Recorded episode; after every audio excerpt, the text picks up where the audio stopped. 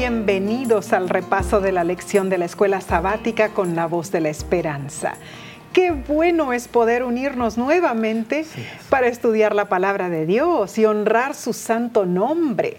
Si nos estás viendo por televisión o por Facebook o por YouTube, te agradecemos por acompañarnos. Y sabes, puedes conseguir la copia de la lección de escuela sabática en nuestra página, lavoz.org diagonal escuela sabática.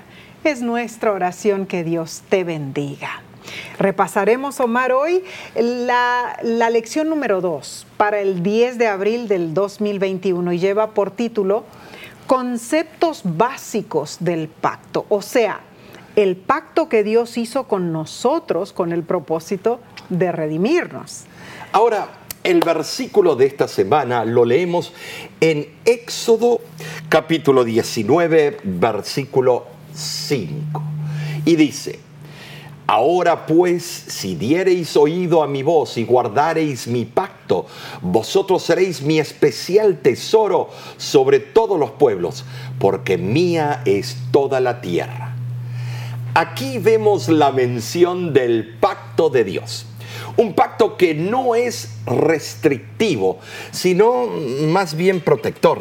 Claro, y esta, en esta semana la lección hace varias preguntas muy importantes, Omar, como ¿cuál fue el pacto que Dios hizo con Noé? ¿Qué esperanza había en el pacto con Abraham? ¿Y qué papel juegan la fe y las obras en la parte del pacto que le toca al ser humano? Además, pregunta lo siguiente, ¿el pacto es solo una transacción o involucra aspectos relacionales? Todo esto lo vamos a ver esta semana. El teólogo y escritor escocés, el doctor Sinclair Ferguson, escribió lo siguiente. Dios es un Dios que hace y guarda pactos. Si nunca has pensado en Él en estos términos, entonces todavía no has comenzado a pensar en Él de la manera que Él quiere. La palabra de Dios lo proclama como un Dios de pacto. En cierto sentido, la Biblia es el libro de su pacto. Ahora, Omar, el pacto entonces, e, e, ese pacto de Dios, es diferente a un pacto humano? La palabra pacto es un contrato, mm. un contrato. Y, vamos a ver las diferentes fases o facetas de esa palabra. Claro que sí. Eh, eh, aunque el que hace los seres humanos es muy diferente al que hace Dios. Claro que sí. Dios no miente y, también cumple. Muy cierto. Ahora, necesitamos identificar ese punto desde el principio. La palabra sí, pacto no es lo que la gente esté eh, familiarizada hoy en día, la que normalmente se ve en un entorno legal. Okay. Eh, no solamente es legal, sino hay un factor, una dimensión espiritual. Esto atenúa la perspectiva con la que vemos el pacto de Dios. Debemos considerar qué tipo de significado le damos. Por ejemplo, una pregunta. ¿Nuestra relación con Dios se basa en un contrato o es más una cuestión de principio? Tremendo. Los pactos o contratos son especialmente útiles para las personas sospechosas. Ah. Interesante. Hmm, Proporciona un tipo de garantía en lugar de simplemente confiar en que los demás harán lo correcto y honorable hmm. sí. Bueno, el problema es que si dudamos o sospechamos de Dios y por eso queremos el pacto, ¿Qué dice eso sobre nosotros y nuestra relación con Dios? Quizá es simplemente mejor usar el significado de pacto como promesa para que no nos desvíe el concepto de obligación espiritual, Nessie. Entonces, eh, yo lo tomo el pacto como una obligación espiritual.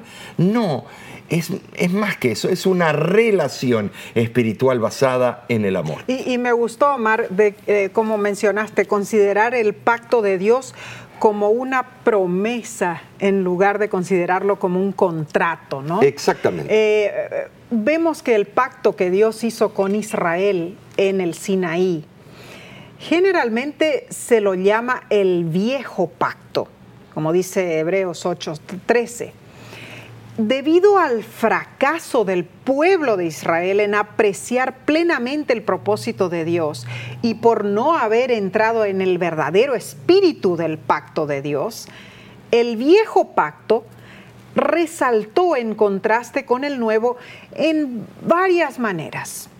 En primer lugar, el viejo pacto era más elemental, como vemos en Gálatas 4 eh, del 1 al 5. En segundo lugar, estaba más estrechamente relacionado con ritos externos y con ceremonias, como vemos en Hebreos capítulo 9, versículo 1. Tercero, sus motivos consistían principalmente en castigos y promesas, pues siendo niños estos eran los únicos incentivos que los israelitas estaban preparados para comprender. Número cuatro, sus bendiciones eran mayormente temporales. Esto estamos hablando del antiguo pacto, ¿no? Número cinco, dependía de las realizaciones humanas y de buenas obras más que de la gracia divina y de un Salvador. Ahora, la bendición notable del nuevo pacto es que por la fe en Cristo se imparte poder al creyente para cumplir la justicia de la ley, ¿no es cierto? Como lo menciona allí Romanos 8, de, los versículos 1 al 4. Pasemos entonces, Omar, a la lección del día domingo, para el 4 de abril titulada Nociones básicas del pacto. Aquí veremos los elementos que hacen parte del pacto de Dios. Veamos Génesis 17.2, donde dice, y pondré mi pacto entre mí y ti, y te multiplicaré en gran manera. Un comentario bíblico dice que la palabra hebrea traducida como pacto, que aparece unas 287 veces en el Antiguo Testamento, es berit. Su origen es incierto, pero ha llegado a significar aquello que vinculaba a dos partes. Bueno, eh, en realidad, Omar, es interesante, lógicamente, la explicación de la palabra esta en hebreo, ¿no es cierto? Claro. Berit, dijiste. Sí. Ah, ah, bueno, vincular dos partes. Ah, el autor de la lección menciona que al igual, al igual que el pacto matrimonial, el pacto bíblico define tanto una relación como un acuerdo al ser un acuerdo, el, pacto bíblico contiene estos elementos básicos. En primer lugar, vemos, Dios confirmó las promesas del pacto con un juramento. En segundo lugar, el compromiso del pacto era la obediencia a la voluntad de Dios, según se expresan los diez mandamientos. Y en tercer lugar, el medio por el que finalmente se cumple el compromiso del pacto de Dios es a través de Cristo y el plan de salvación. Es interesante lo que dice Isaías 42, versículos del 1 al 6, que eh, iba a ser ese Mesías el que iba a eh, sellar con su propia sangre o iba a sellar ese pacto. Amén. Ahora, entonces, si resumimos son tres los elementos básicos del pacto de Dios. Las promesas, el compromiso y el medio. Ahora consideremos el sistema de sacrificios eh, del Antiguo Testamento. Este incluía simbolismos que apuntaban al plan de salvación. Así es. Era la sombra del porvenir. Claro. Los patriarcas utilizaban esos símbolos como una visualización para ayudarles a ejercer fe en el Salvador venidero. Oh, qué hermoso. A través de esas prácticas ellos podían mantener las bendiciones del pacto de Dios. O sea que todas eh, eh, esas prácticas apuntaban al Mesías que quita el pecado del mundo. Y certeramente, o sea, este, era para que las personas pudieran entender el plan de salvación que Dios tenía, ¿no? Cuando Cristo vino, no había excusa para los judíos no darse cuenta mm. eh, el significado de todas las cosas que decía Cristo. Eran las profecías del Antiguo Testamento cumpliéndose delante de ellos. Pero no podemos culpar a los judíos porque nosotros tenemos todo, el Antiguo y el Nuevo Testamento, mm. la arqueología y un montón de cosas, y actuamos de igual manera. En, se nos pasa por, nos por arriba cuando nos conviene, pero cuando no nos conviene, cuando tenemos una enfermedad capital o eh, terminal, ah, ahí sí nos acordamos las profecías. Ahí nos acordamos de Dios. Entonces vimos eh, eh, que en la Biblia el pacto se refiere a la relación entre Dios y la humanidad. Así es. Y si traemos esa idea a hoy día, nos debemos preguntar, es nuestra relación con Dios una visualización del plan de redención que Él tiene para nosotros? Mm. ¡Ay! cuán seriamente debemos tomar nuestra responsabilidad para con el pacto de Dios. Vamos a pasar al día lunes, pero antes tomaremos un corto descanso y volvemos enseguida, no te vayas.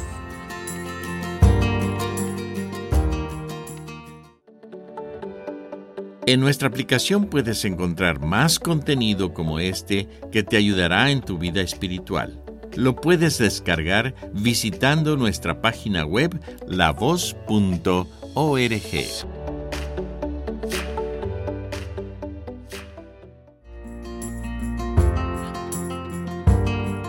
Gracias por unirte con nosotros en este repaso de la lección de escuela sabática.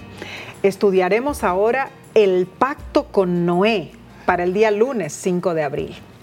¿Y cuál es el versículo del día, Omar? Oh, es impresionante. En Génesis 6, 18 eh, dice, mas estableceré mi pacto contigo y entrarás en el arca tú y tus hijos, tu mujer y las mujeres de tus hijos contigo. Al hacer un pacto, estimados, con Noé, Dios fortaleció la confianza de ese varón justo en la seguridad del cuidado divino. Sin importar lo que ocurriera, no, Noé sabía, sabemos, que él y su familia estarían a salvo. Ahora, estas promesas incluían a los hijos de Noé y también a sus esposas que aún no habían eh, nacido, porque en ese tiempo Noé todavía no tenía hijos, aunque ya tenía años de edad. Ninguno de los antepasados de Noé había esperado tanto tiempo para tener descendientes. Quizá Noé había llegado a renunciar la esperanza de ser bendecido con hijos.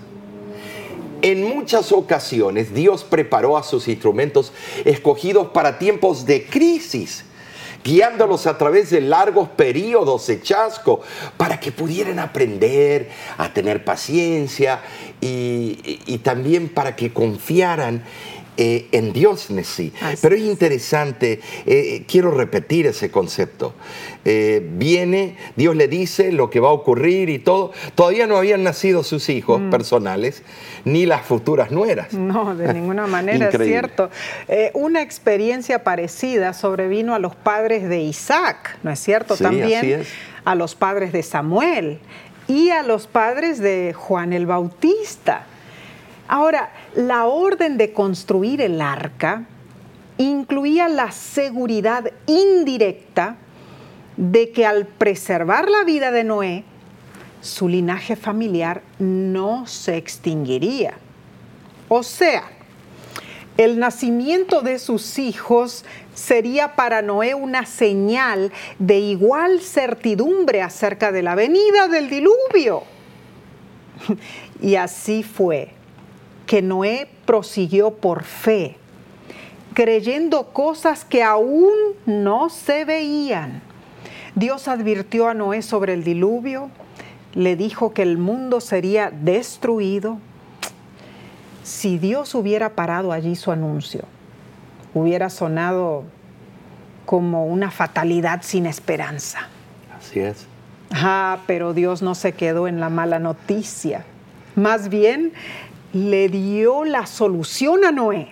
O sea, hizo un trato o un pacto con él y con su familia. En ese pacto, Omar, Dios prometió salvarlos. Había muchísimo en juego, ¿no?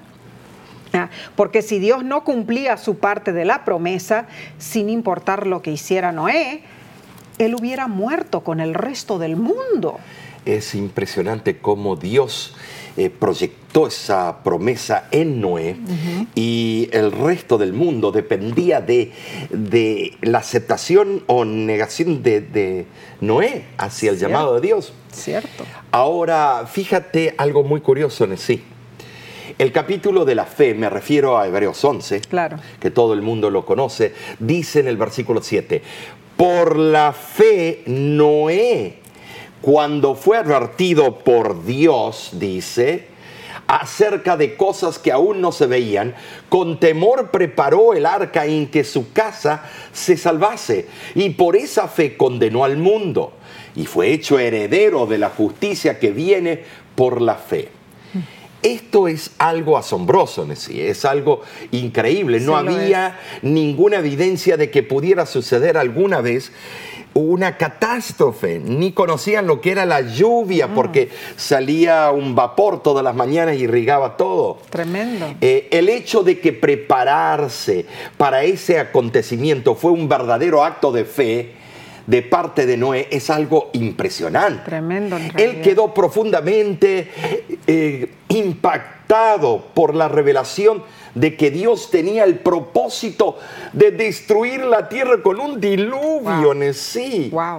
Y prestó atención a las instrucciones divinas. Mm. Qué fe de este hombre. Cierto. Ahora, no fue tanto el temor al diluvio que vendría lo que indujo a Noé a construir el arca, sino la fe en lo que Dios le había revelado eh, acerca de esa catástrofe. La construcción del arca fue un testimonio de la decisión de Noé contra el mundo, o sea, contra los impíos y su manera de vivir. Al renunciar al mundo de ese entonces, él testificó de su fe en Dios, la fe de Noé, que se reflejó armoniosamente en sí con su fidelidad dinámica por la gracia de Dios. Así fue. Es algo increíble. esa gracia de Dios le dio el derecho a ser contado como, dice la Biblia, justo. justo. Justo, qué hermoso. Ojalá que se diga eso de nosotros. Qué gran bendición. Bendición es ser contado como oh, justo, como lo mencionaste, ¿no es cierto? Ah, la lección menciona el hecho de que algunos han argumentado que el diluvio no fue mundial, sino simplemente un diluvio local.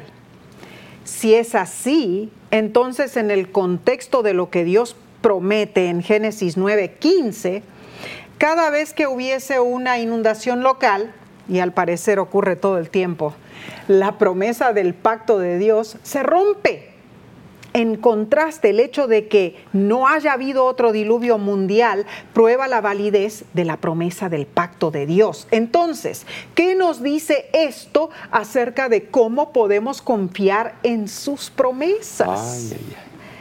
El libro El Camino a Cristo, que es un libro precioso, si no lo has leído lo tienes que leer, lo explica en una forma clara y preciosa.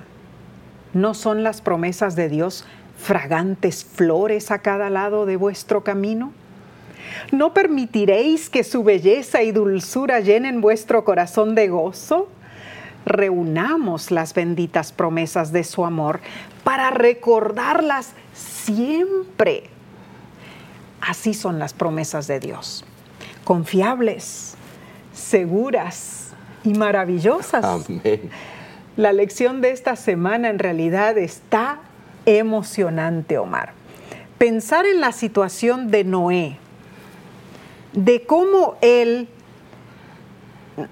bueno, habrá pasado duda por la mente de él, o sea, eh, eh, no, oh, tenía hijos todavía, Dios le dijo voy a destruir al mundo con un diluvio. Eh, recordemos que Dios se había arrepentido de crear al hombre, ¿no es cierto? Pensando en eso, cuando Dios le habló a Noé directamente, mira, prepara esto, esto y lo otro, porque el mundo va a ser destruido por un diluvio.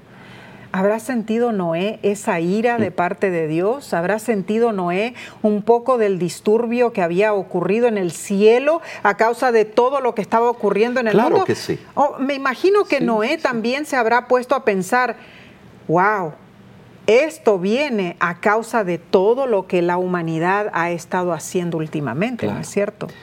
Tremendo. Eh, pero pasemos al repaso del día martes, 6 eh, de abril que lleva por título El pacto de Abraham. Bueno, Omar, hemos visto el pacto de Dios con Noé y ahora veremos el que hizo con Abraham. Así es. Es interesante que Dios a través de las edades tuvo un remanente y él hacía un pacto que era una rectificación mm. o se, eh, se les decía a las próximas generaciones, el pacto sigue, pero aquí los detalles. Ahora, el texto de Génesis 12.3 dice, y bendeciré a los que te bendijeren, y al que te maldijere, maldeciré, y serán benditas en ti todas las familias de la tierra, desde los versículos de sí. Del 1 al 3, en este capítulo, vemos enumeradas las promesas específicas que Dios le hizo a Abraham. Ahora, ¿cuáles son, Nesí? Bueno, veamos. Punto, el primer punto. Vamos a ponerlo el punto A. Haré de ti una nación grande. Luego te bendeciré. Segundo punto. El tercero, engrandeceré tu nombre. Ahora, Omar, es, es importante o interesante más bien notar que desde el nacimiento eh, de, Ismael no se había registrado que Abraham hubiera recibido ninguna otra revelación divina. No, no, se registra. Y parece que él pensaba que Ismael era el cumplimiento de las promesas de Dios. Sin embargo, ahora Dios estaba listo para renovar su promesa con Abraham, pero ah, ocurrió algo raro. El padre de la fe. Lo encontró escéptico oh, ahora. Sí, vacilaba, como tú y yo. Es cierto. Bueno, por esta razón Dios se presentó a Abraham como el Dios todopoderoso, para el cual nada es imposible, sin importar cuán difícil parezca a los hombres. Dios cumpliría el pacto que había hecho con Abraham. Eh, la verdad que sí, muy bien explicado. Y eh, debemos notar que Dios siempre cumple sus promesas. Amén. Dios Amén. Ahora, cuando dijo Dios te haré una nación grande, anunció la compensación que tendría Abraham por haber seguido los mandatos de Dios. ¡Ay, gloria a Dios! Sin duda, Abraham se preguntó cómo podría cumplirse la promesa. Mm en vista de que no tenía hijos con Sara y no era joven, ya pasada de años. No podía ser el propósito de Dios que los siervos de Abraham, los pastores y capataces de sus ganados, constituyeran la nación prometida. ¿Cómo entendió Abraham la palabra grande? Haré de ti una nación grande implicaba grandes cantidades o gran influencia, o era más bien grandeza en realizaciones espirituales. Tan solo el ojo de la fe, puesto en las promesas de Dios, puede penetrar en el futuro y contemplar cosas que el ojo natural no puede ver. Abraham debía ejercer Wow, ese es un profundo pensamiento, Omar. Eh, por otra parte, ah, la promesa te bendeciré incluía tantas bendiciones temporales para Abraham, pero particularmente incluía bendiciones espirituales. Ah, y el apóstol Pablo incluye claramente la justificación por la fe entre las bendiciones que reposaron sobre Abraham. Allí lo leemos en Gálatas 3:8. Es que desde un principio, cuando Dios le dio la orden a Abraham, vete a la tierra que te mostraré, él obedeció por fe. Así, así lo dice Hebreos 11:8. Pero él no lo hizo para recibir bendiciones prometidas, sino más bien fue una respuesta de fe a la relación estrecha que él tenía con Dios. Y Abraham, desde ese entonces, ¿no es cierto?, reveló esa conexión clave entre la fe y las obras. Esto es claro, somos salvos por fe. Así es. ¿No es cierto? Así es.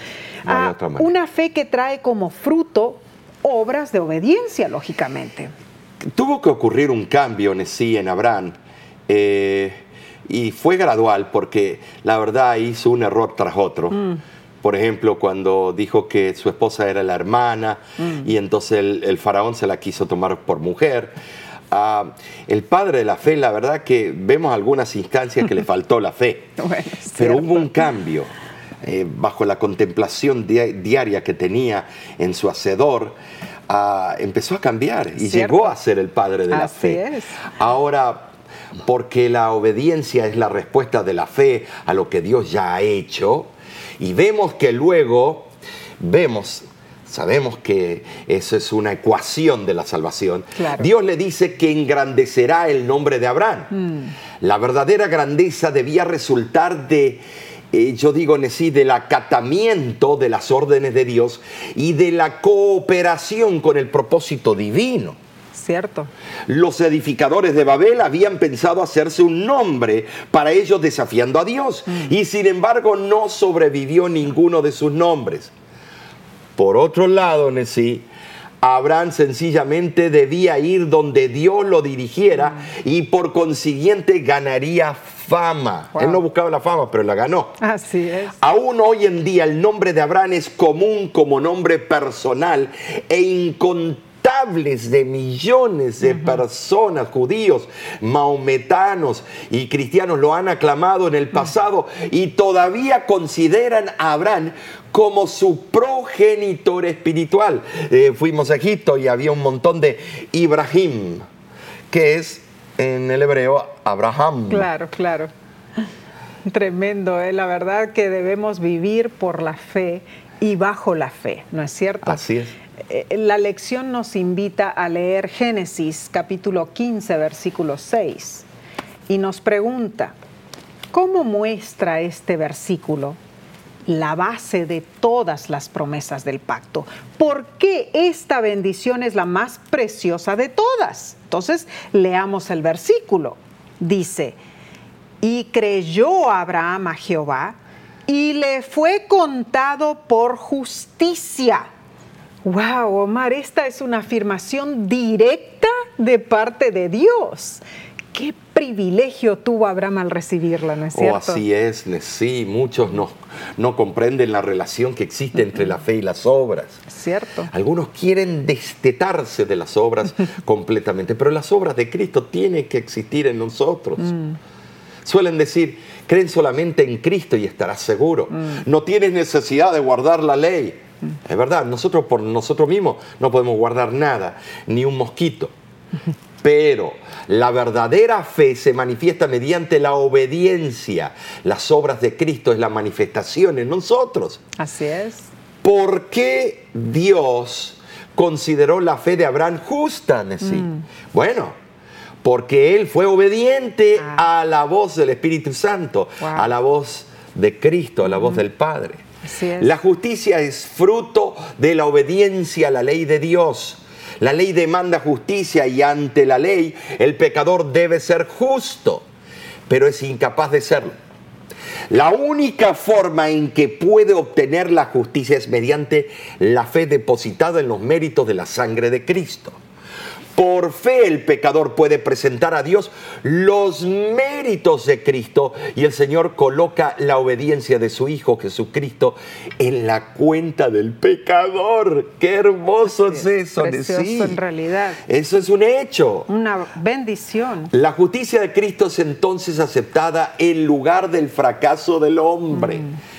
Y Dios recibe perdona y justifica al alma creyente y arrepentida, la considera como si fuera justa y la ama eh, como amas alma como un hijo a su hijo. me, yo, me recuerda, Omar, una, un señor que nos escribió diciendo, oh, ¿cómo puede Dios perdonarme? Yo ahora entiendo con las lecciones que he estudiado con la voz de la esperanza, ahora entiendo que yo soy pecador. ¿Y cómo puede Dios perdonarme? Y él explica, yo nunca he sido un buen padre, tengo, ¿cuántos dijo? 16 hijos. Ocho mujeres. 16 hijos con ocho damas, ¿no? Sí. ¿Cómo puede Dios perdonarme? Yo quiero recibir el perdón de Dios quiero hacer paces con Pero ese hombre ha llegado a la hora undécima y ese hombre ha admitido su pecado, su error y quiere restituir. Ese hombre de verdad eh, será salvo si él sigue en las manos de Cristo. Qué sorpresa va a haber allá en el cielo. Amén. En realidad, eh, estas son hermosas eh, verdades. Claro. y promesas también. Solamente pensar de cómo Dios tiene un plan para ti, para mí, para ti que nos estás acompañando. E, es algo precioso que nuestras vidas estén bajo las alas de nuestro Padre Celestial. Así lo dice el salmista. Claro que, el que habita el abrigo del Altísimo. Morará bajo, bajo la sombra, del, omnipotente. Qué hermoso. Eh, eh, estimados, tenemos un privilegio. Eh, has aprovechado esa promesa de vivir bajo la sombra del Omnipotente. Dejas que el Omnipotente guíe tus pasos, tu vida, tus planes. de verdad, esta lección debe ser aplicada en forma personal a cada uno de nosotros y también proyectada a la vida familiar.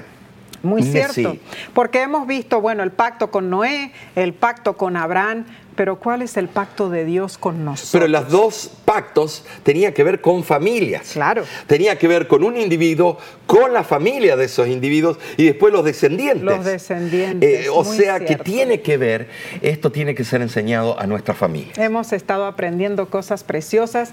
Continuaremos con el repaso del día miércoles, pero no sin antes tomar un corto receso. No te vayas, volvemos enseguida.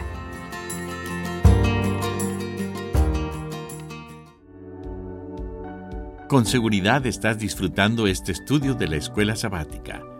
Te invitamos a buscarlo en formato de video por nuestro canal de YouTube.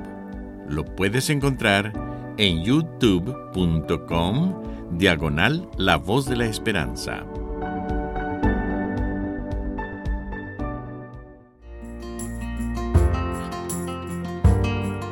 Cuánto nos alegra que nos acompañes en el estudio de la lección de escuela sabática.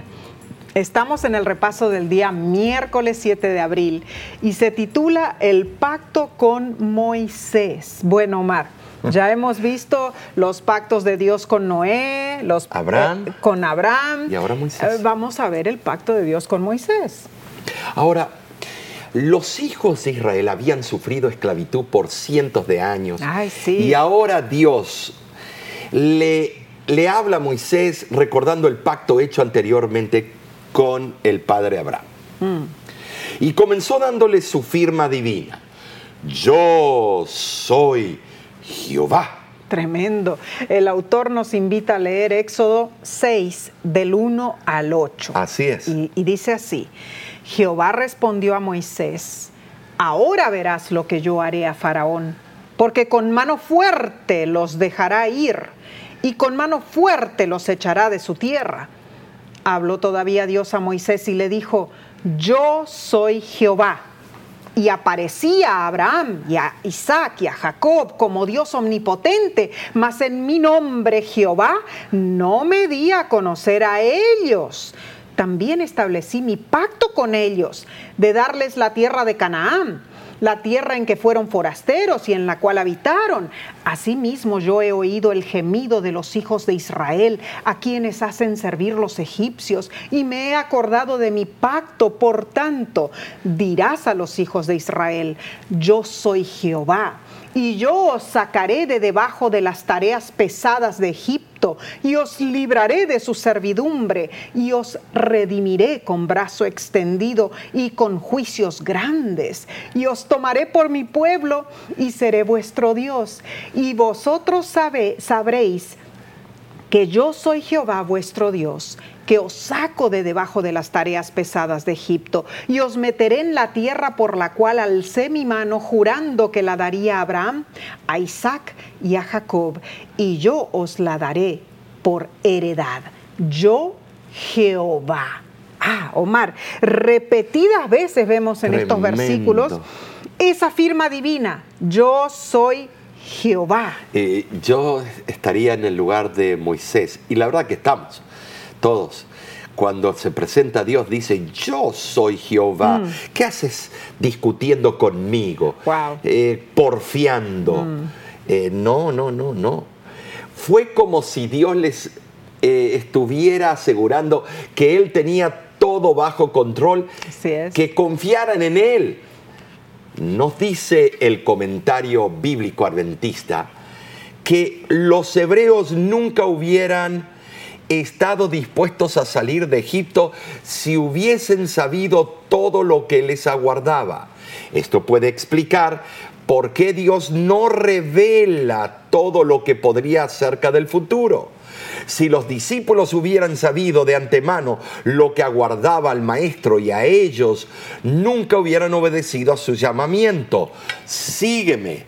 Si los que aceptaron el mensaje del advenimiento antes de 1844 hubieran sabido del gran chasco y de los años de prueba que tenían por delante, probablemente nunca hubieran o hubiera habido un movimiento adventista.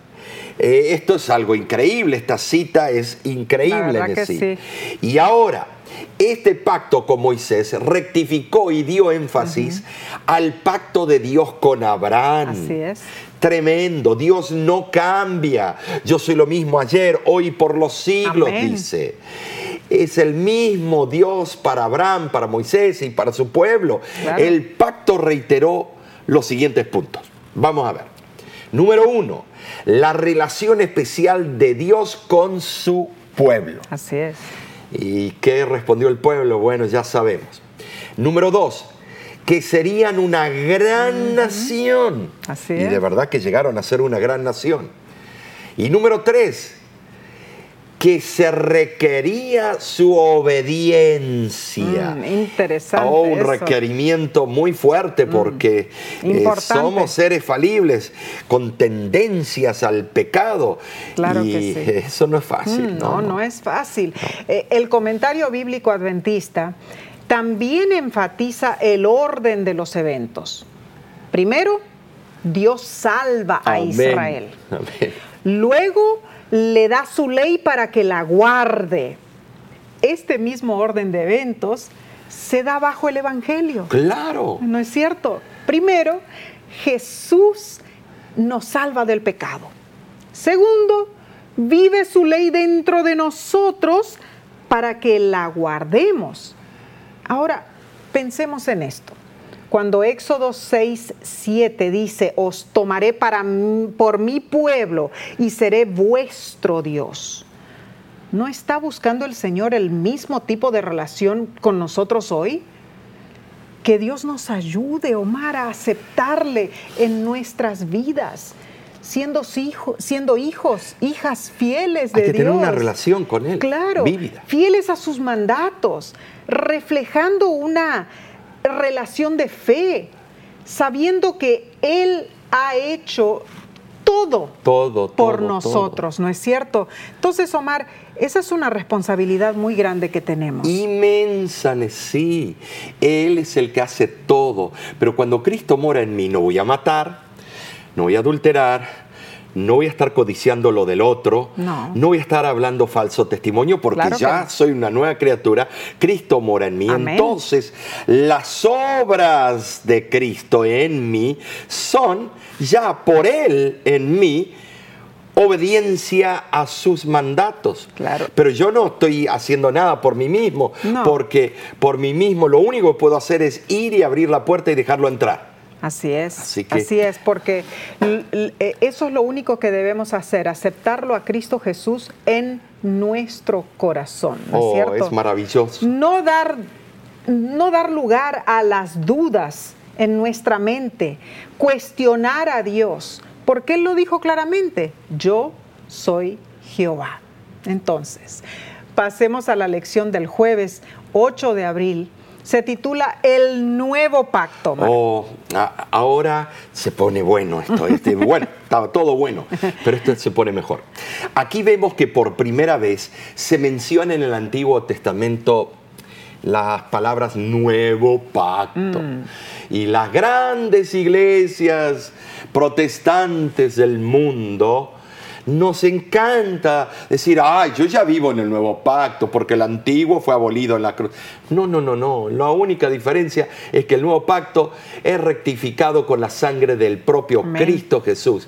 Pero el pacto es el pacto.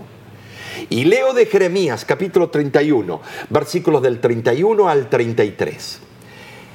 He aquí que vienen días, dice Jehová, en los cuales haré nuevo pacto con la casa de Israel y con la casa de Judá. No como el pacto que hice con sus padres el día que tomé su mano para sacarlos de la tierra de Egipto, porque ellos invalidaron mi pacto, aunque fui yo un marido para ellos, dice Jehová. Pero este es el pacto que haré con la casa de Israel después de aquellos días, dice Jehová. Daré mi ley en su mente y la escribiré en su corazón. Yo seré a ellos por Dios y ellos me serán por pueblo. Los israelitas no habían cumplido con los requerimientos divinos. Habían procurado ser justos por medio de sus propios esfuerzos inútiles. Dios conoce esta tendencia inherente en el hombre, así que Él le prometió un nuevo pacto, o sea, una manera nueva de alcanzar la meta. Y por medio de ese pacto, el hombre llega a ser santo por la fe en el Redentor y Santificador. Ahora, sí es interesante, se llama nuevo pacto porque antes estaba ajeno a la parte sentimental, emocional.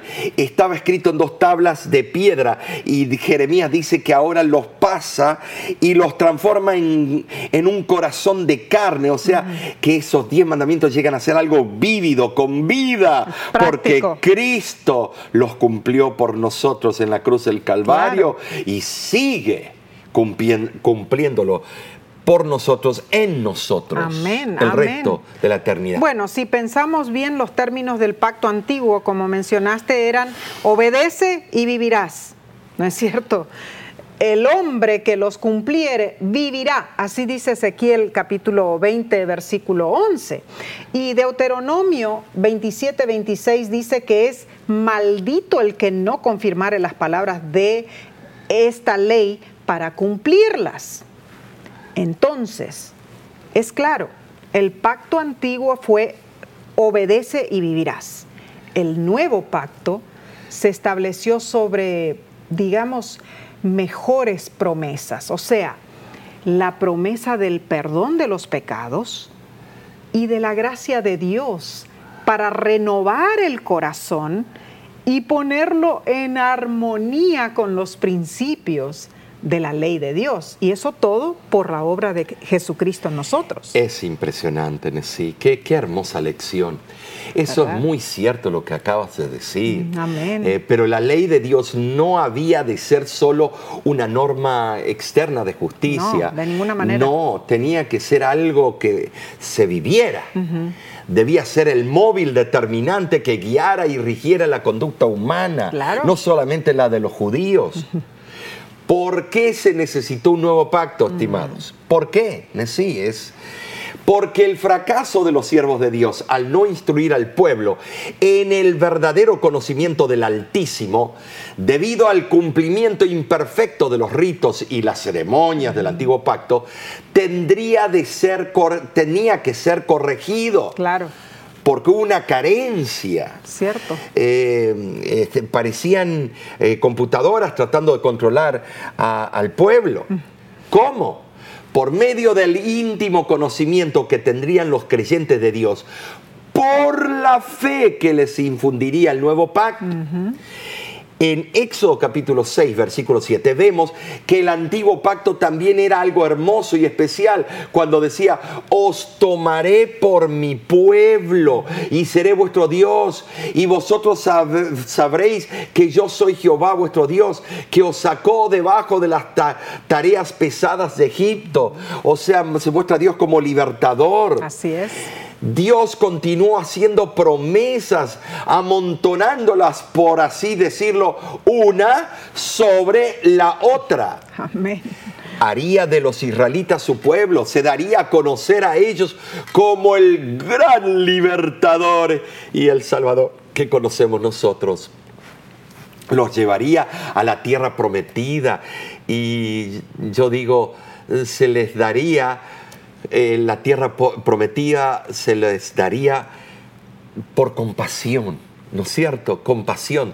Todas estas, esas promesas fueron cumplidas a su debido tiempo, Nessie. Es increíble. así es. Entonces, eh, la pregunta es, ¿cuál es la intención de ese nuevo pacto? No es exactamente como el pacto anterior. No debe basarse en formulaciones o prescripciones legales, sino en las leyes de Dios en la mente y el corazón. En otras palabras, es un pacto relacional, basado en hacer el bien porque es correcto. La intención, dice Dios, es que todos me conozcan. Qué hermoso esta no es una relación ceremonial, sino una relación de confianza individual y personal. Ahora, Omar, la manera en realidad de vivir correctamente es permanecer cerca de Dios, ¿no es cierto? Pasar tiempo con Él. Ah, eh, eh, pensar en las implicaciones de la verdad acerca de Dios en nuestra vida personal. Hay que a uno. Si los pensamientos acerca de Dios y su amorosa gracia no hacen una diferencia en nuestra forma de vivir, ¿cuál es el punto? No habría. No. Juan escribió que todos los que hacen lo que es justo son hijos de Dios. Así lo dice Primera de Juan 2.29. Y Jesús explicó que la ley de Dios es amar a Dios y amar al prójimo. Entonces, ¿qué quiere Dios de nosotros? Isaías responde, lávense, límpiense Quiten la maldad de sus acciones de delante de mis ojos. Dejen de hacer el mal. Aprendan a hacer el bien. Busquen el derecho. Reprendan al opresor. Defiendan al huérfano. Amparen a la viuda. ¿Qué quiere decir esto? En lugar de depender de algún sistema ritual, hagamos lo correcto. En lugar de preocuparnos por cosas insul, bueno, yo lo llamo temporarias. Lo que es mucho más importante a los ojos de Dios es una vida que se vive correctamente. Él prefiere que dediquemos tiempo a hacer el bien, que a cumplir requerimientos que creemos que son eh, importantes. Es cierto. Dios busca una relación eh, que sea significativa, sí, que una relación íntima con nosotros. Él identifica lo que realmente quiere. Así es. Ahora, respeto, honor, aceptación, una actitud seria qué es lo que piensa eh, eh, eh, en Dios cuando uno tiene esa, esa relación. No un seguimiento ciego de reglas humanas, sino una relación de amor con aquel que me amó primero. Claro que sí. Y, si pensamos en forma práctica, en nuestra vida familiar, por ejemplo, ¿cómo nosotros logramos que nuestros hijos eh, estén contentos y felices dentro de nuestro hogar. ¿No es cierto? Es teniendo una relación. Claro. Eh, mostrando el amor. Va a haber parámetros, va a haber leyes en el hogar, pero las leyes se van a regir por el amor que papá y mamá eh, no sugieren, sino muestran. Por ejemplo. Por ejemplo, y Lo ellos muestran. mismos tienen que mostrarse amor uno con el otro. Claro, hay entonces respeto mutuo, Claro. hay formas de mostrar honor y honradez y hay también aceptación, Omar, porque como seres humanos nosotros tenemos que aceptar los errores los unos de los otros. Ahora, me, me ¿No es acuerdo cuando estábamos en una campaña en Centroamérica, una- un padre se acerca de- y trae a su hi- hija adolescente, ¿te acuerdas? y, y viene y, y dice, eh, eh, la hija dice, no quiero aceptar las reglas, son injustas, me voy a ir a vivir con mis amigas, Mm. yo ya tengo 16 años, ya soy una adulta, yo ya puedo, ¿te acuerdas de eso? Eh, fue un momento crucial en la vida de ese hogar. Ese hogar no estaba listo tal vez para que ocurra esa ruptura. Pero así ocurrió, Nessie. Y fue algo devastante porque sí, ella se fue. Y empezó a ir a bailes, y irse aquí y allá, porque ahora vivo sin las reglas de la casa, sin las reglas del pacto. Ahora padres- soy la ruiseñora, pues la ruiseñora quedó embarazada. Ay, y ay, cuando no podía mantener lo que nació, vino a papá y mamá llorando, pidiendo perdón. Y papá y mamá, como siempre, amamos a nuestros hijos y la recibieron Claro. y amaron a, La esa- a ese nietito y lo, lo apapacharon, como dicen. Fue algo precioso. Es que así- Finalmente esa niña entendió, volvió a los caminos del Señor, se volvió a entregar al Señor, se bautizó. Hermoso. Pero ahora ella tenía una experiencia para contarle a su hijito y no repetir lo que ella hizo para que no siga el círculo vicioso. Cuando se hace un pacto con Dios, eh, el pacto de amor significa respeto que va y viene. Muy Eh, cierto. O sea que una avenida de ida y de vuelta. De ida y- que no es solo de, de- de vuelta, que Dios nada más me da bendiciones, bendiciones, bendiciones. Eh, Y yo no hago yo nada. tengo que dar la disposición en sus manos, pero Cristo me ayuda a, a entender eso. Y entonces esta niña lloraba y nos decía, ay, los dolores de cabeza que me hubiera evitado, ay, cómo dejé barrido el nombre de mi familia y de mis padres por la calle. Pero lo importante, Omar, es que ella regresó al. Regresó y fue amada, más Claro que aún sí. que antes. Claro que sí. Pero ¿por qué somos así? Somos tercos. tercos, testarudos. Queremos, eh, como dicen en, en algunos países, mulos. Eh, Entonces- Estimados, tenemos que parar esas cosas. Ya es tiempo de entregarnos cabalmente en las manos de aquel Padre que nos ama Amén. y que ha hecho un pacto contigo y conmigo, con el pueblo de Dios, y siempre era quebrantado por la terquedad de nuestros corazones. Mm. Y nosotros, eh, no culpemos a los judíos, nosotros somos iguales o peores Muy de lo que ellos fueron. Muy cierto. Entonces, resumiendo la lección de esta semana, vemos que cuando el pecado entró, destruyó la relación entre. Dios creador y su creación. Es solo a través de un pacto que Dios busca restaurar esa relación. Ese pacto es un compromiso, una promesa que Dios nos hace para salvarnos.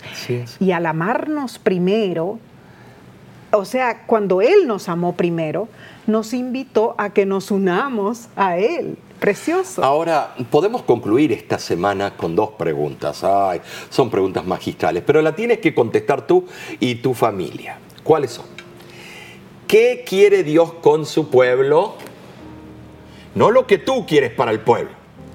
Porque quieres darle con un machete en la cabeza porque se parece a Babilonia, ¿no es cierto? No, no es así.